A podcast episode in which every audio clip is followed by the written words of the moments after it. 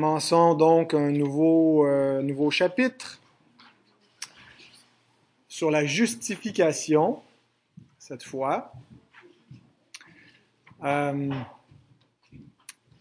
dans le chapitre 11, il y a six paragraphes et euh, on va répondre à une question avec chaque paragraphe. Donc, on verra six questions pour voir l'inventaire de des articles de foi qui sont contenus dans euh, ce, chapitre. Euh, pendant que je, faisais ma préparation pour étudier cette doctrine, étudier la confession de foi, j'ai des ouvrages qui relatent les, minutes de, des assemblées de Westminster. On sait que c'est une assemblée de théologiens qui a duré quelques années à Westminster. Euh, donc sur différentes périodes et c'était euh, vraiment des sessions de, de débat et puis on rédigeait, on s'entendait pour rédiger puis approuver. Et bon, il y avait des fois certains qui n'étaient pas d'accord avec la façon que c'était formulé, qui approuvaient pas, euh, donc un, des partis minoritaires et ainsi de suite. Et on pourrait donc penser que la doctrine de la justification faisait unanimité parmi les théologiens. C'est vraiment la, doctrine qui caractérise euh, la foi protestante, hein, qui, est le, début de la réforme, euh, la justification par la foi seule, euh, par opposition à la conception catholique romaine du salut. Et donc, même s'il y a beaucoup d'aspects de, cette doctrine-là qui font consensus, unanimité parmi les théologiens protestants, il y a des aspects qui étaient débattus et qui ont été assez longuement débattus au cours de cette assemblée-là. Euh, pendant deux semaines, ils ont débattu l'imputation de l'obéissance active du Christ.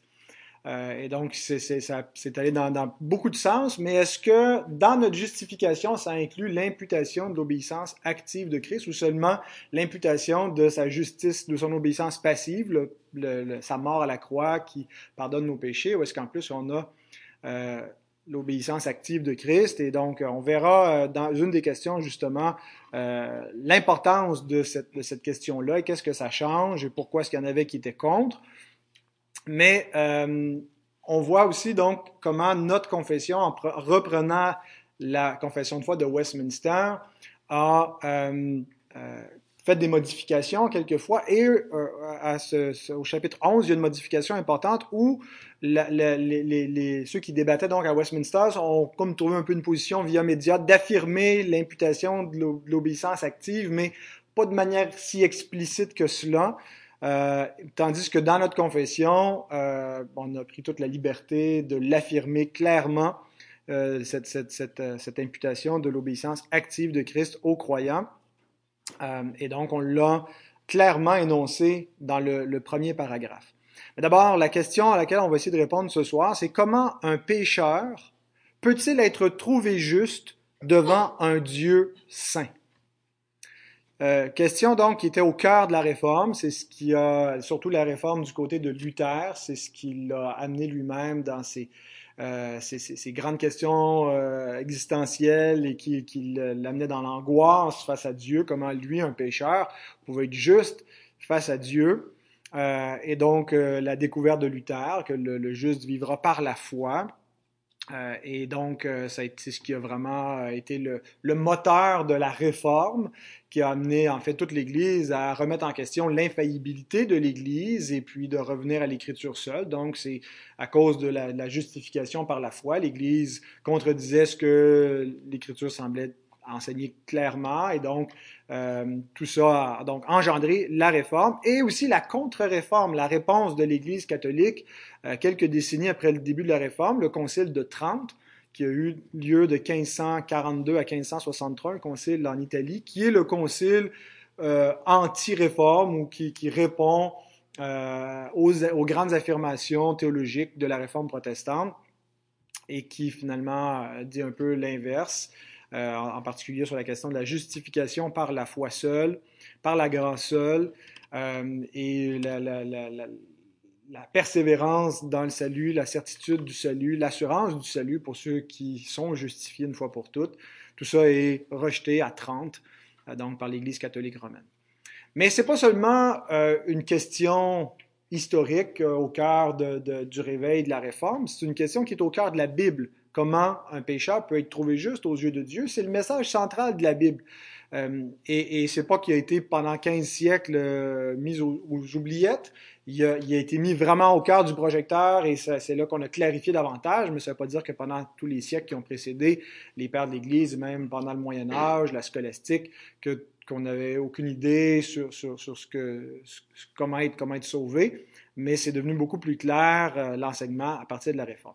Mais donc, même dans la Bible, par exemple, Job pose la question, euh, il dit, comment l'homme serait-il juste devant Dieu? Dans Job 9.2, euh, reconnaissant que l'homme pécheur, dans son état actuel, s'il est jugé par Dieu, ne peut pas être trouvé juste. Et s'il ne peut pas être trouvé juste, Dieu doit exécuter la justice.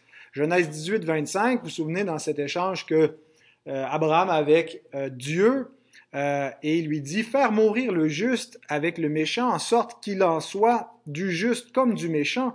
Loin de toi cette manière d'agir. Loin de toi celui qui juge toute la terre n'exercera-t-il pas la justice? Et donc, euh, on a là, euh, avant l'intercession d'Abraham pour, euh, les justes qui auraient pu être dans Sodome et Gomorre, pour ne pas qu'ils périssent avec la, la, ville où le jugement s'en venait. Et donc le point, c'est que Dieu ne peut pas faire périr les justes et ne peut pas non plus ne pas condamner les, les coupables. David demande dans le psaume 15, verset 1, Ô Éternel, qui séjournera dans ta tente? Qui demeurera sur ta montagne sainte? Qui peut être allié en présence de Dieu, autrement dit? Qui peut être autorisé dans la tente de Dieu, dans le Saint des Saints? Qui peut avoir accès à Dieu?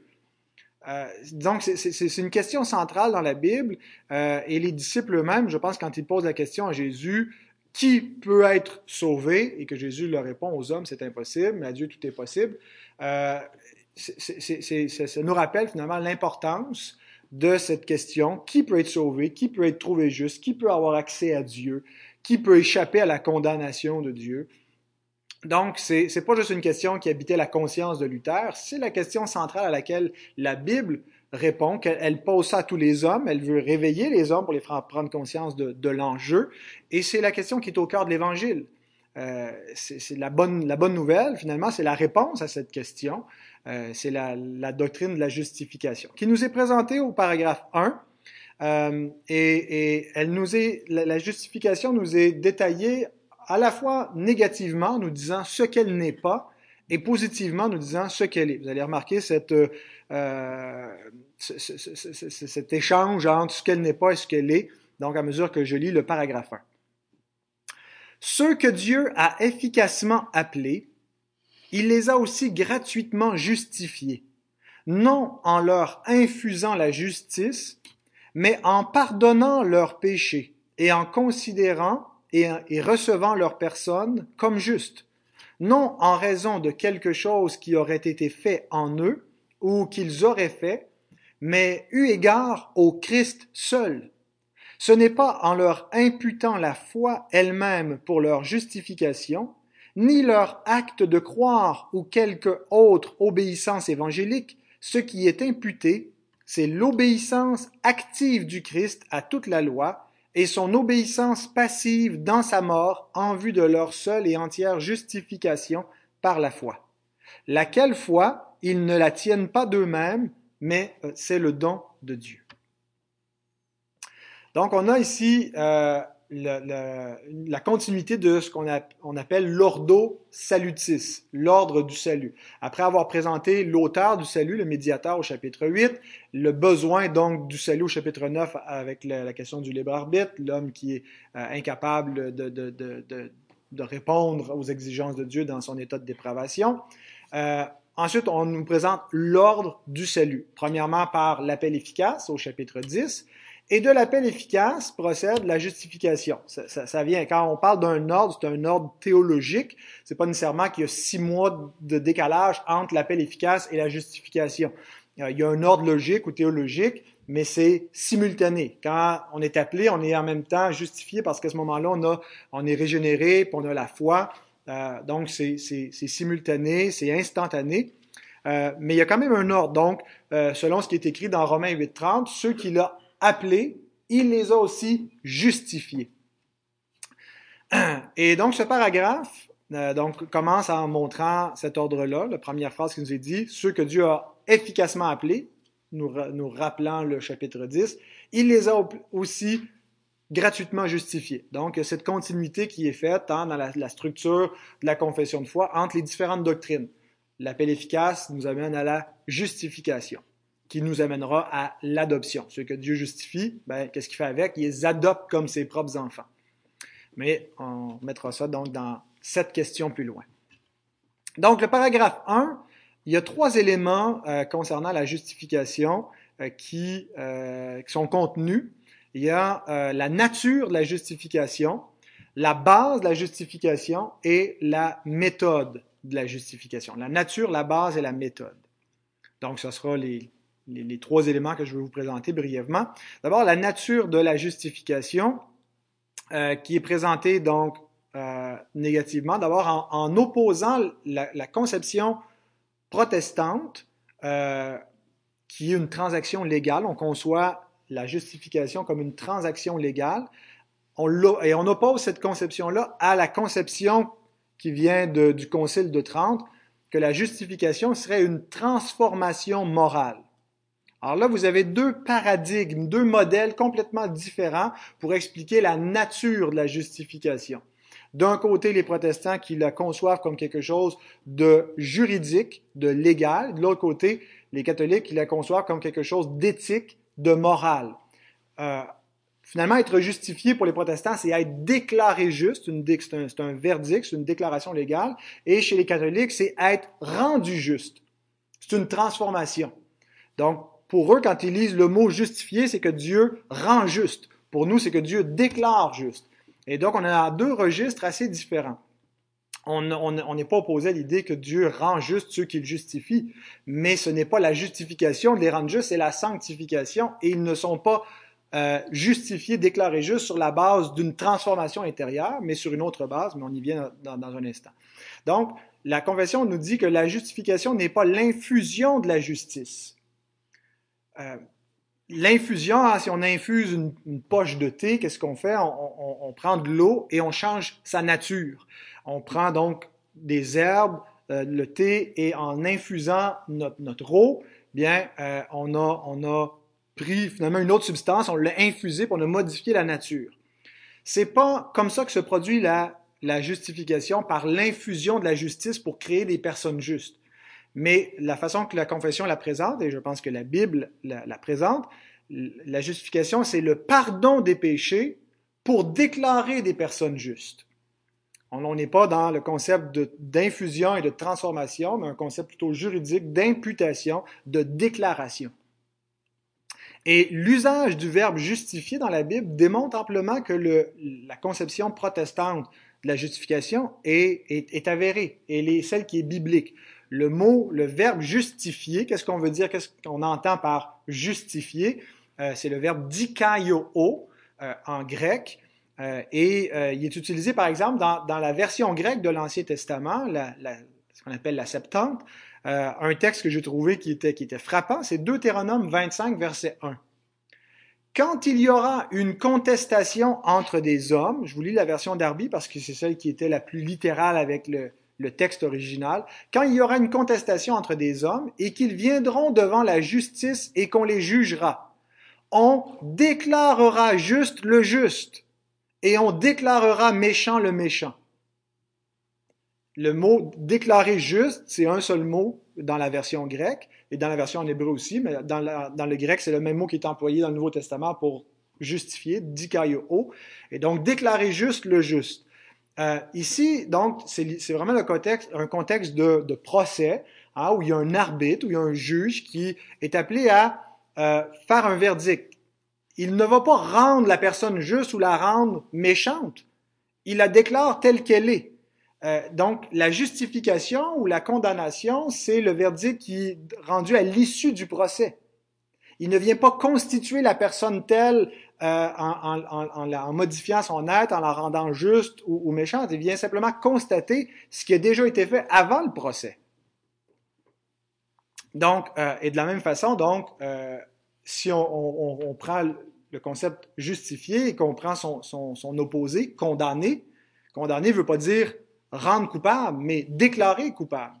Ça ne veut pas dire rendre méchant, rendre fautif, mais reconnaître comme tel. Euh, de sorte, donc, nous dit Proverbe 17, verset 15, celui qui absout le coupable et celui qui condamne le juste sont tous deux en abomination à l'Éternel. Celui qui absout, c'est le verbe dikaio aussi en grec, celui qui justifie le coupable, celui qui déclare juste le coupable, donc est en abomination à Dieu. Euh, un autre usage aussi, euh, il est employé dans le Nouveau Testament, où c'est Dieu qui est justifié par les hommes. Est-ce que ça ferait du sens si on dit que justifier veut dire rendre juste? Est-ce que des hommes peuvent rendre Dieu juste? Le concept, c'est plutôt que les hommes ont déclaré Dieu juste dans Luc 7, 29. Euh, tout le peuple qui l'a entendu, qui a entendu Jean-Baptiste, et même les publicains, ont justifié Dieu en se faisant baptiser du baptême de Jean. Donc, justifier Dieu veut dire déclarer que Dieu est juste. Et de la même façon, quand c'est Dieu qui justifie des pécheurs, c'est qu'il les déclare justes. Il ne les rend pas justes, il les déclare justes et euh, appliqué à notre propre justification par Paul, en particulier dans l'Épître aux Romains, euh, c'est clairement dans un contexte légal que s'applique la justification des élus. Dans Romains 8, 33 à 34, par exemple, nous lisons Qui accusera les élus de Dieu? On parle ici non pas qui va les rendre méchants, mais qui va les accuser. C'est Dieu qui justifie. Donc, le contraire de justifier, c'est accuser. Mais qui peut les accuser? Ils ont été justifiés par Dieu. Qui les condamnera? Le contraire de, les justifier, c'est les condamner. Christ est mort, donc Christ a déjà été condamné pour eux. Bien plus, il est ressuscité, il est à la droite de Dieu, il intercède pour nous. L'intercession, hein, il plaide pour nous. Alors tout ça, vraiment un contexte forensique, un mot euh, vieux mot euh, qui vient du, latin, qui veut dire euh, légal, judiciaire, et, c'est le contexte donc de notre justification. Alors voilà pour la nature de la justification. Maintenant, sur quelle base Dieu peut-il déclarer un impie juste? surtout quand on considère que Dieu ne peut pas mentir, que son verdict doit être vrai. Il ne peut pas rendre un faux verdict. Il a en horreur celui qui justifie l'impie. Et pourtant, c'est ce qu'il fait lui-même. Il justifie l'impie et il condamne le juste. Mais il faut donc que sa déclaration soit vraie. Paul dit qu'il devait justifier de manière à être juste en justifiant. Hein, il ne pouvait pas être injuste en, rendant un verdict qui serait faux, qui serait un outrage à la justice. Donc, pour que le verdict de Dieu soit vrai. Et, Paul fait exprès d'exploiter ce, contraste quand il prend l'expression dans Romains 4, verset 5, euh, de, Dieu qui justifie l'impie. Il y a une contradiction. Il déclare juste l'injuste. Euh, mais donc, pour que sa déclaration soit vraie, il faut qu'elle ait une base pour, pour s'appuyer. Et d'abord, la confession répond en nous disant ce que n'est pas la base pour justifier. Elle nous dit, c'est non pas en raison de quelque chose euh, qui auraient été faits en eux ou qu'ils auraient fait eux-mêmes, mais eu égard au Christ seul. Donc cette, petite phrase-là rejette deux erreurs. D'abord, le, pélagianisme, la doctrine de Pélage ou même le semi-pélagianisme, l'idée que l'homme pourrait être justifié sur la base de quelque chose qu'il fait. C'est rejeté, ce n'est pas sur la base de quelque chose qu'ils auraient fait, mais euh, aussi le néonomisme. Et ça, c'est une erreur qu'on retrouve un peu plus dans les milieux protestants, c'est-à-dire quelque chose que Dieu fait dans l'homme, qu'il nous justifierait sur la base de quelque chose qu'il ferait en nous. Et donc la confession dit ce n'est pas en raison de quelque chose qui aurait été fait en eux. Donc Dieu ne déclare pas un pécheur juste sur la base d'une œuvre qu'il aurait fait en eux. Et, et certains protestants affirmaient que c'était sur cette base-là que Dieu nous déclarerait juste, euh, que notre justification reposerait d'un côté sur la justice historique de Christ, euh, sur sa vie, sur sa mort, et donc ça c'est la, la, base de notre justice, mais en plus de cela, notre justification reposerait sur une justice à l'intérieur de nous-mêmes, celle qui est produite par la sanctification, par la, la rénovation qu'opère le Saint-Esprit en nous, et le fruit de justice qui produirait serait aussi la base pour notre déclaration d'être juste et d'hériter de la vie éternelle. La, formulation orthodoxe, euh, c'est que les pécheurs, donc, sont justifiés non pas sur cette base-là, mais exclusivement sur la base de la justice parfaite de Christ et de son obéissance jusqu'à la mort. Et donc, on parle de son obéissance active et passive. Et donc, c'est ce que c'est la, la, la, la, doctrine protestante classique. Euh, justification par la foi seule veut dire que sur la base sur laquelle Dieu peut nous déclarer juste, c'est sur rien qu'il a trouvé en nous, rien qu'il a créé en nous, mais sur la justice d'un autre, une justice accomplie dans l'histoire par le seul juste, Jésus-Christ. Sa vie parfaite, sa mort parfaite. Et donc, c'est sur cette base-là que le verdict de la justification de Dieu est vrai. Quand Dieu déclare un pécheur juste, ce n'est pas faux, parce que cette déclaration repose sur un sacrifice qui est complet, qui est final, qui est sans faille, auquel on ne peut rien ajouter. Euh, quand Jésus meurt, il expie en disant tout est accompli. Euh, ce tétélestai, ce, ce mot grec, tout est accompli, a vraiment un sens théologique très fort il n'y a plus rien à ajouter à l'œuvre du Christ, l'œuvre de rédemption est accomplie. Euh, il, a, expié le péché. Paul déclare dans Romains 6.10, conséquemment, euh, il est mort et c'est pour le péché qu'il est mort une fois pour toutes. Et il est revenu à la vie, c'est pour Dieu qu'il vit. Mais donc le point, c'est que c'est fait une fois pour toutes, c'est définitif. C'est pas une œuvre qui a besoin d'être répétée ou d'être renouvelée par de multiples sacrifices euh, hebdomadaires, la messe, qui offre de nouveau le Christ dans l'Eucharistie et qui renouvelle, euh, parce que le sacrifice est définitif une fois pour toutes, et il accomplit une rédemption éternelle.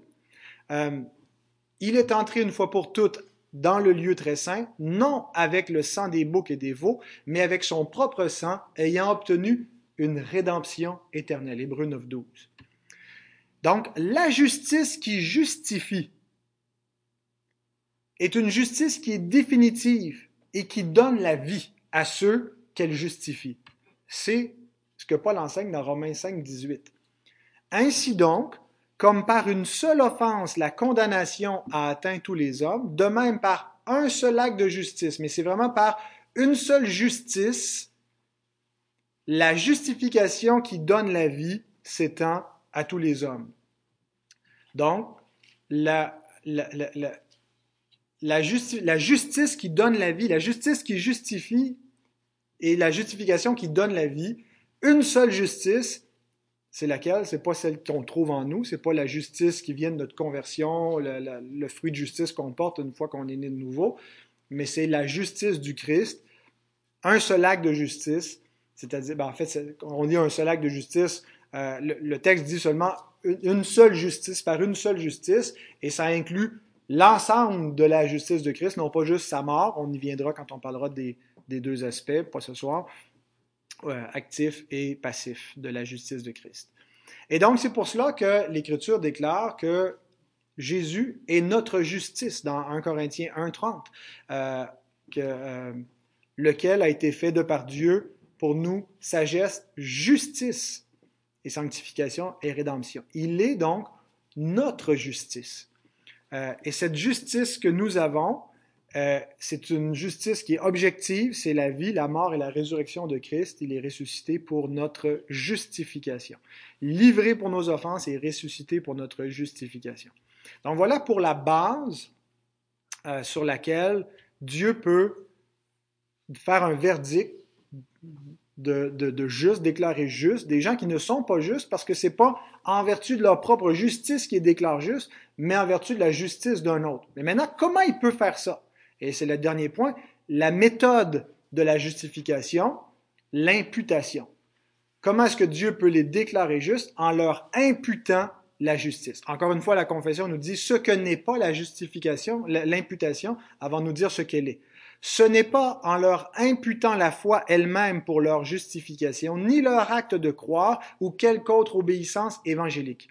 L'arminianisme, euh, je ne sais pas si tous les, arminiens, c'est ce qu'ils confessent, mais Arminius enseignait que euh, la foi en Christ, exercer la foi en Christ par son libre arbitre, c'était euh, un acte suffisant de la part de pécheurs incapables d'obéir au reste de la loi de Dieu et que Dieu acceptait cet acte de justice, de croire en Jésus, comme étant suffisant et il les justifiait sur cette base-là, sur l'acte de croire.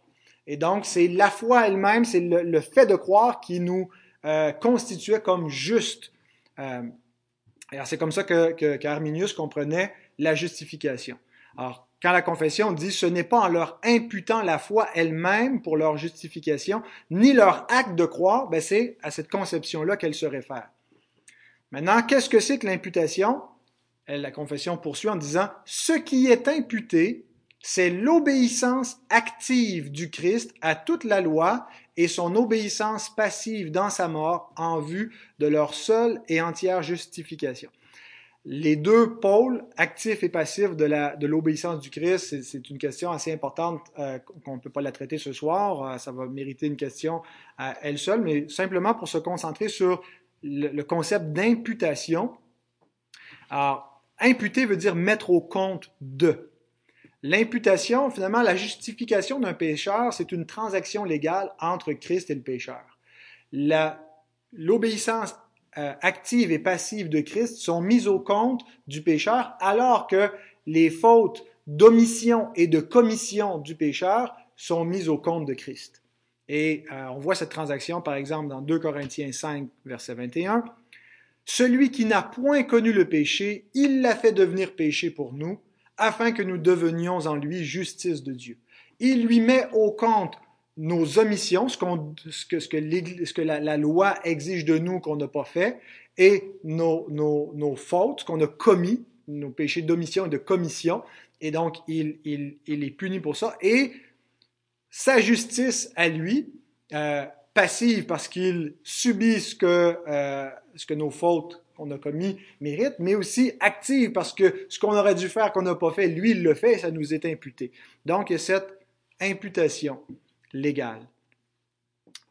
Le prochain paragraphe, paragraphe 2, nous parle du moyen par lequel cette imputation est faite.